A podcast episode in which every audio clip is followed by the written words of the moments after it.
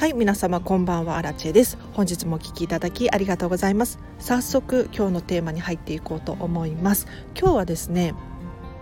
好きなものだけ選ぶコツというテーマで話をしていこうと思います。皆様早速質問なんですけれどちょっとご自身の周りを見渡してみていただいていいですか？でお家にいる方はお部屋の中だったりとかえっ、ー、と外出中の方は所持品ですね。皆さんが持っている所持品をちょっと見渡してみていただいていいですか？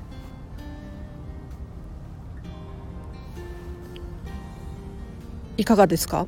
あの結構人ってなんとなく持っているものが多いなっていうふうに思いませんか？例えば特にこだわりがないとか。特に理由はないけど使っているものだったりとか。こういうものが一つ二つあるんじゃないかなと思います。で今日はですね、えーと、好きなものだけ選ぶコツというテーマで話をしていこうと思うんですけれどあの注意していただきたいのはですねなんとなく持っているものが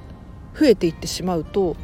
自分の本来の好みっていうのが分からなくなってしまうんです。ここがね本当に危険だなっていうふうに私は思います。で例えば洋服にこだわりがないとかカバンとかも特に理由はないとかなんだろう靴とか筆記用具とか何でもそうなんですけれど使えればいいとか、まあ、汚れてもいいやつとかそういうふうに選択していってしまうとですねあのふとした瞬間にあれ自分って何が好きなんだっけっていうのが分からなくなっていってしまうんですよ。というのもですねかつての私が本当にこれだったんです。でお片付けをする前ですね。もう自分が何をしたい人間なのか自分は今後どういう人になりたいのかっていうのがなんかまえーと、分からなくなってきた時があったんですね。でその時に出会ったのが私はお片付けだったんです。なのでこうしてお片付けによって人生が変わるっていうのをですねえっ、ー、と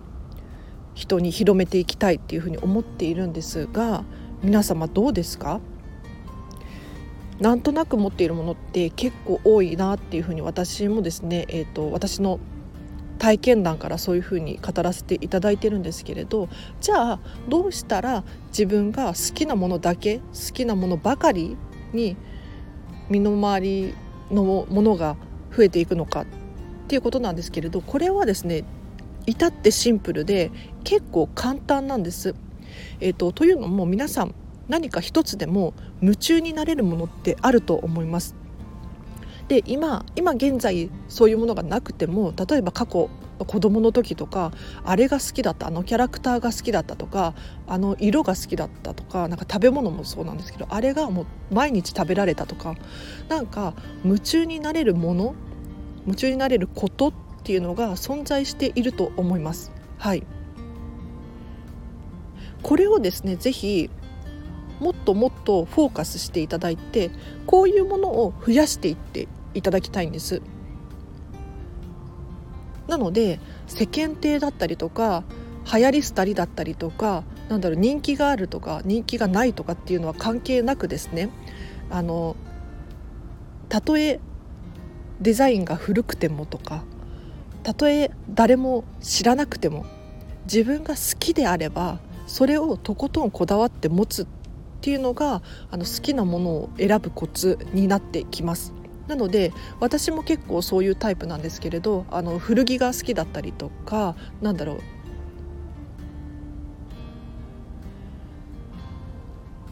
手作りのものが好きだったりとかするんです。でこういうのって結構一点物で何て言うのかな他にないものなので結構こだわって買っているんです私自身は。でこういうことを繰り返して繰り返していくうちに徐々になんとなく買うものだったりとかなんとなく使っているものっていうのが減ってくるんですよねなのであの今すぐになんとなく持っているものだったりとかなんとなく使ってしまっているものを全部捨てろっていうふうに言ってるわけではなくってですねあの自分自身がいかになんとなく持っているものを持っているのかっていうことに気が気がついてほしくってで気がついた上でじゃあ次は次回は何を買ったらいいのか？何を使ったらいいのかっていうのをどんどんこう更新更新っていう風にしていっていただきたいんです。そうすることによってあのなんとなく使っているものがですね徐々にアップグレードされていってもう身の回りがですね本当に自分がこだわって買ったものばかりになってくるんですよ。でようやくここでですね身の回りのものが好きなものばかりになると自分ってこういう人間なんだっていう気づきを得ることができるんですね。やはりそのなんとなく持っているものがあっちこっちで起こる要するに洋服もそうだし食べてるものもそうだしとかってなってくると自分が見えなくなってしまうんですけれど食べてるものだったりとかなんだろう使っているもの一つ一つこうこだわっていくとですね自分の好みが分かってくるんですね。なのでなんとなく持っているものを徐々に減らしていってでさらに徐々に更新していって是非身の回りのものもう自分自身が夢中になれるものがポイントです。コツです。こういうものばかりにしていっていただいて自分自身を知っていただいてその先にじゃあ自分は何がしたい人なんだろうかとかどういうことをしたいのか。例えば仕事もそうなんですけれど仕事だったり人間関係とかも自分はどういう人とどういうことをしたいのか。っていうことにどんどんつながっていくので是非なんとなく持っているものが多いなっていうふうに思った場合はですねえっ、ー、と是非次買う時だったりとか次どうするのかっていうことを考えていただいてあのもう本当に固定概念をなくすっていうのはおすすめです。あの流行っているとかみんなが持っているとか関係なくですねもう自分の意見でこれが欲しい。これにこだわりたい。っていうものを徐々に増やしていっていただいて自分自身を知っていただきたいなっていうふうに思います。どうですか？ちょっと伝わりましたか？はい、もし伝わってないよとかここの部分が分からなかったっていう場合はですねレターで匿名で質問を送れるようになっていますのでぜひぜひ皆さんお気軽に送っていただければなと思います。はい。じゃあ今日はここまでにします。で今日の合わせて聞きたいなんですけれど今日はですねちょっと全然関係なくってミニマリスト的狭いお家のメリットというテーマで話している回があるのでこちらぜひぜひチェックしてみてください。リンク貼っておきます。これどういう回かっていうとですね結構人ってなんとなく漠然とあの理想の家だったり理想の暮らしがあると思うんです。例えばお金持ちになりたいとかなんか広い家に住みたいとか。ただ逆のことも考えるといいよねっていう。例えば狭い家だったらどんなメリットがあるんだろうかとか。で狭いお家だと結構メリットあるんですよね。例えばあの掃除が楽になるとか家賃が安くなるとか移動が楽になるとか。でこのミニマリスト的狭いお家に住むメリット詳しく話をしていますのでぜひぜひこちらリンク貼っておきます。チェックしてみてください。でお知らせがいくつかあります。ノートでブログを書いております。このブログではですねこのチャンネルで喋っている内容を文字に起こしたものになっております。だいたい1000文字以下なので多分5分もかからずに読めると思いますので、えーと、パパッと読んでしまいたいとか復習したいという方はですねこちらちゃ、えーと、リンク貼っておきますのでチェックしてみてください。であとインスタグラムやっております。このインスタではですね私がラジオ更新したよっていう情報だったりとか、えーと、私の私生活が少し見れるようになっております。でさらに最近は片付けのレッスンをしたよとかっていうそのビフォーアフターの写真なんかも載せていたりするのでぜひぜひこちらもチェックしていただければなと思います。で最後にアンケートを募集しております。こちらはですね私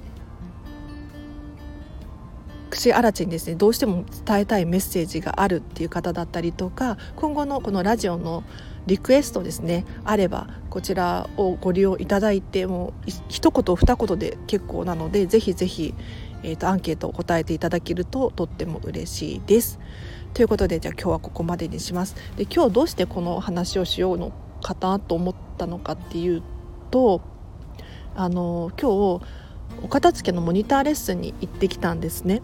はい。でモニターレッスン何かっていうと私自身がまだお片付けの経験値がすごく少ないので、えっと、こんまり流片付けコンサルタントを目指しているんですけれど見習い期間中なのでモニターレッスンっていう形ですね、えっと、お試しみたいな感じですね、はい、経験値を積むためのモニターレッスンっていうのを行ってきたんですね。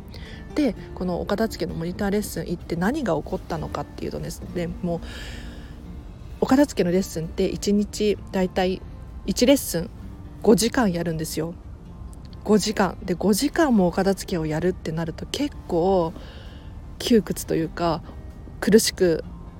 なるんじゃないかなって思いがちなんですがそんなことなくってですね今日5時間もう最初から最後までケラケラケラケラもう楽しくて仕方がなかったんですよ。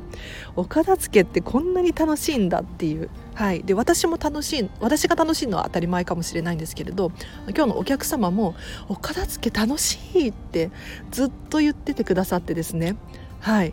これがもう本当に私衝撃的だったんです。あお片付け楽しいって気づいてもらえたっていう。はい。で今日のテーマの話になってくるんですけれど好きなものだけ選ぶっていうことなんですが皆様どうですか？あの私はですねこの片付けコンサルっていう仕事がもう楽しくて楽しくて仕方がないんですよ。要するに好きなことになるなっていうふうに思います。で結構仕事に行くとか仕事をするってなるとやはり何て言うのかなお金を稼がなきゃいけないっていうのもあるし世間体だったりとかこれをしてて当たり前だろうとかそういうふうに思ってしまうことって多々あると思うんですよ。なので、まあ、ちょっとストレスになったりとかあ今日もまた月曜日が始まるとかもうちょっと休みが欲しいとか、ね、思ってしまうことってあるんじゃないかなって思うんですが私の場合ですねこの片付けコンサルに限っては楽しくて楽しくて仕方がないっていう現象が起こっているんですよね。本当に楽しいなんだろう私がお片付けの知識があるのでそれをうまくこうお客様に伝えることができるっていうのが本当に楽しいんですよ。でお客様もあそうだったんだと知らなかったとなんか知識が増えていく様子を見るのもすごく楽しいんですね。で今日の、えーと、好きなものだけ残しましょうっていうことなんですけれどあの本当に仕事とかもこういうところに影響するなって思いますね。うん、要するに楽しく仕事をしている仕事をすることができるってなるとあの周りから見てもおそらくあこの人楽しそうだなっていうふうに印象をつけることができるんですね。なので身の回りの持ち物とかもそうなんですけれどあこの人こだわって買ってるなとかこだわって使ってるなとかあこの人こういう人間なんだこういう仕事をしている人なんだっていう理解をしてもらえることができると思うんですよ。ただこれが全てのものがこうなんとなくってなってしまうと人から見てもあこの人これが好きなのかなとかこういう人こういうタイプの人なんだろうなみたいな何て言うのかなちょっと周りから客観的に見ると曖昧な感じになってしまうんじゃないかなっていうふうに今日ねちょっと思ったんですよ。で私もあの片付けコンサルの仕事はまだ正式にやってるわけではなくても最近始めたばかりなのであの全然なんですけれど本当に仕事をきちんと選ぶっていうのもね大切なんだなっていうふうに思いましたね。で今飲食店でフルで働いているんです。で飲食の仕事も大好きなんですよ。はい。なんか接客業とかも結構好きで何ていうのかな。いろんな仕事を転々としているんですがあのそれよりもですね今片付けコンサルが楽しくて仕方がない感じなんですね。はい。なので皆さんもですねえっ、ー、ともうちっちゃなものから始めていただいてたいんですけれど身の回りに持っているもの、えーと、自分が行っている言動とかもそうですね。とことんこう好きなものばかりにしていただいてなんとなくのものを減らしていくっていうのがおすすめです。はい、突然全部あの手放すっていうのは難しいと思うのであの好きなものをこだわってみる。あのおそらく皆さん何か好きなものっていうのが絶対に存在しているので全てのものにこだわるのではなくって一つのものをとにかくこだわってみるっていうのは非常におすすめなのでぜひぜひ参考にしてみてください。ということでもうちょっとだけ雑談させていただいていいですか？もう片付けのレッスンが楽しくて仕方がなかったのでちょっと今日はこの感想お伝えできればなと思います。というのもこのチャンネルをですね聞きに来てくださっている方っていうのは少なからずお片付けに興味がある方だと思います。はい、というのも、えーと、私のこのチャンネルはですね大々的に宣伝をしていなくてですね、はいまあ、インスタグラムとかやってますけどインスタグラムちょっと苦手で私あんまりできていないんですよね。でさらに、えーと、このスタンド FM 内スタンド FM 内とかでもあのフォローをしまくってるわけではないのであまりあの活発的に行動しているタイプではないんですがこのチャンネルにたどり着いてここまで聞いてくださってるっていうことはですね少なからずお片付けに興味がある方だと思うので今日のお片付けのレッスンどんな感じだったのかっていうのを伝えることによってもしかしたら皆様のお片付けの参考になるかもしれないのでちょっと話させてください。でお片付けって結構億劫だなって思いませんか？私自身も本当にお片付けをもう一昨年になるんですけれど終わってようやくお片付けによる効果だったりとかっていうのを知ったタイプの人間なのでそれまではですね本当にお片付けに興味がなくって好きじゃなかったんですよ。うん、じゃあどうしてお片付けがこう好きになっていくのかっていうとですねあのお片付けって正解がわからないっていうところが一番難易度が高いなっていうふうに思いますで今日もお片付けのモニターレッスンをしていてですね、えー、とお客様に言っていただいたのが片付けにもコーチが必要だよねっていうふうにおっしゃっていたのがねすごく印象に残っていますね。で結構これっていろんなところでもそうなんですけれどやはり何か勉強しようとかなんだろう趣味だったりとか自分の興味があることを習おうと思ったら先生がいたりとか、まあ、教科書があったりとか何て言うのかな先に成功している人がいて